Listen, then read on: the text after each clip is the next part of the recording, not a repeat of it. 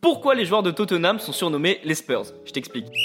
À l'époque, des adolescents décident de créer un club de football et ils cherchent un nom qui rappelle la bravoure, l'audace et la noblesse londonienne. Et ils s'inspirent d'un homme qui s'appelle Henry Percy. C'est un chevalier anglais qui a vécu il y a très très longtemps et il a une solide réputation grâce à son courage. Ils se sont inspirés de William Shakespeare, le dramaturge anglais parle de Henry Percy dans un de ses livres, mais sous le nom de Henry Hotspur. Et ce monsieur avait le talent de faire avancer plus vite son cheval sur le champ de bataille grâce à des éperons aux pieds.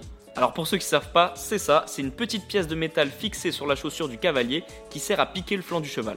Et il faut savoir que cet objet en anglais s'appelle Spurs, c'est pour cette raison qu'on a d'abord appelé le club Tottenham Hotspur et que les supporters et les joueurs sont surnommés les Spurs. Et pour la petite anecdote, ce cavalier aimait beaucoup les coqs de combat et comme tu peux le voir, le coq est devenu l'emblème du club et il a des éperons aux pattes. Les amis, rendez-vous demain, même heure, même endroit pour un nouvel épisode. Si ça t'a plu, n'hésite pas à t'abonner, activer la cloche, liker et surtout mettre 5 étoiles.